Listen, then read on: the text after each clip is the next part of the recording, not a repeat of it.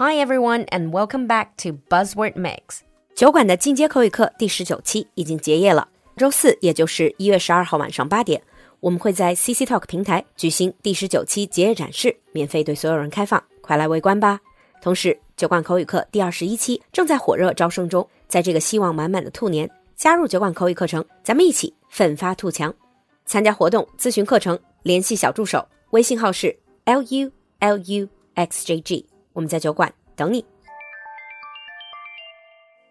In today's buzzword mix, our buzzword is brain fog.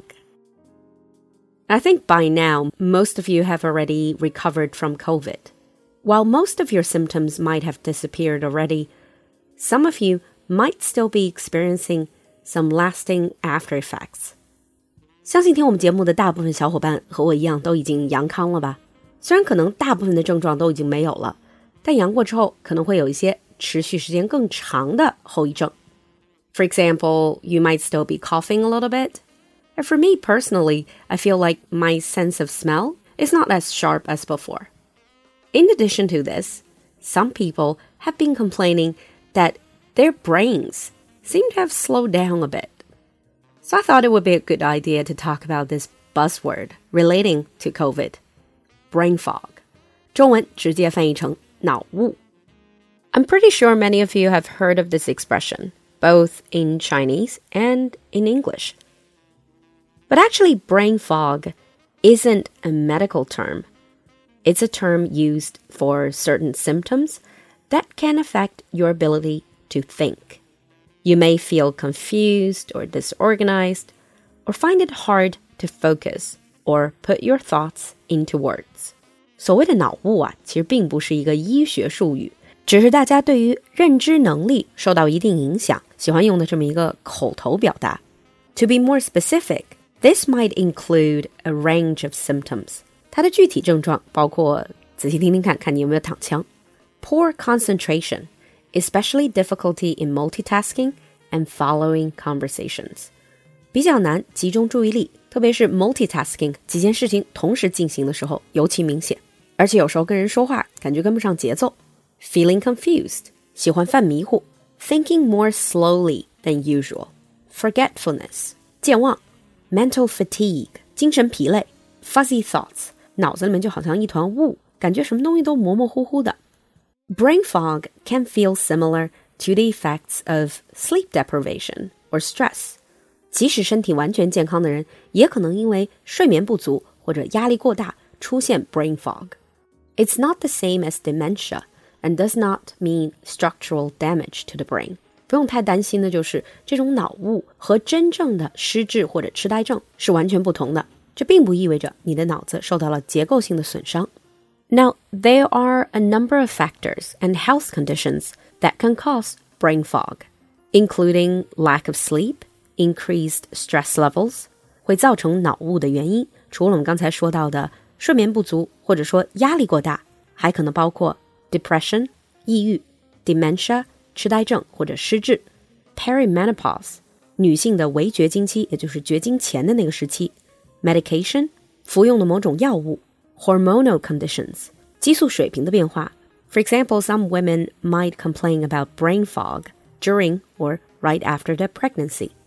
俗话里说的什么一孕傻三年，其实也跟这个 brain fog 有点关系。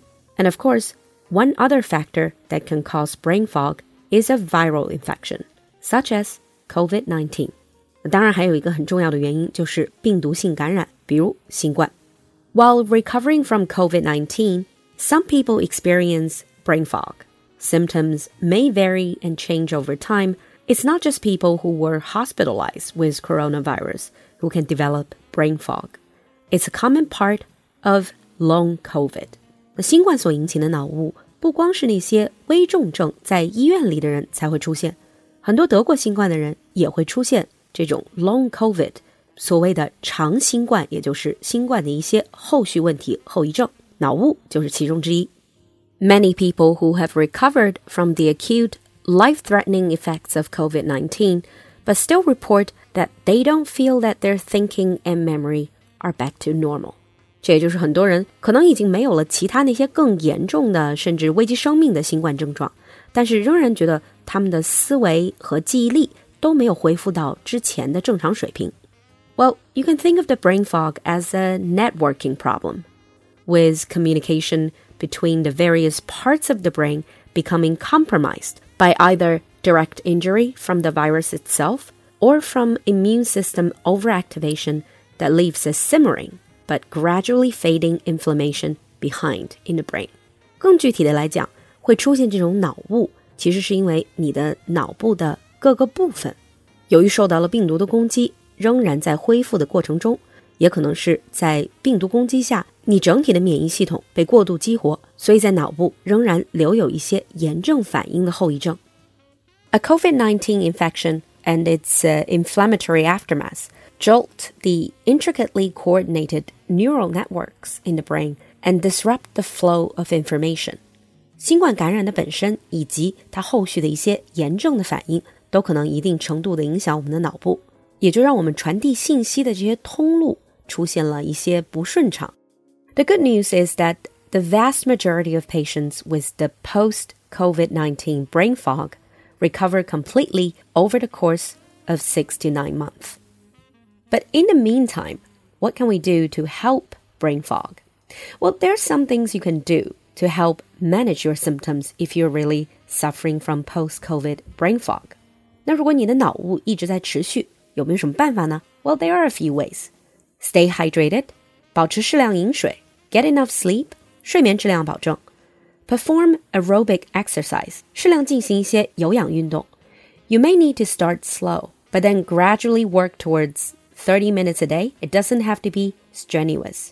But these regular exercise, ideally outside, is going to be good for your brain health. Eat a healthy, balanced diet you can perhaps try to eat some brain healthy food. And it's also very important to participate in social activities. 社交的活动也不可以少. We are social animals. Not only do social activities benefit our moods, but they help our thinking and memory as well. You can also pursue other beneficial activities like engaging in novel, cognitively stimulating activities. 除了社交活动，平时也可以经常做一些有益于认知能力锻炼的一些益智的活动。To sum up, try to keep your brain active and keep your mood cheerful. And if you're currently suffering from brain fog, I wish you a speedy recovery. Now let's move on to the sample sentence.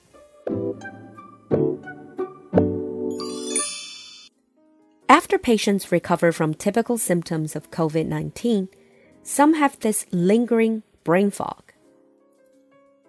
After patients recover from typical symptoms of COVID 19, some have this lingering brain fog. 你听懂了吗？关注公众号“露露的英文小酒馆”来获取更多拓展内容。So have you ever experienced brain fog？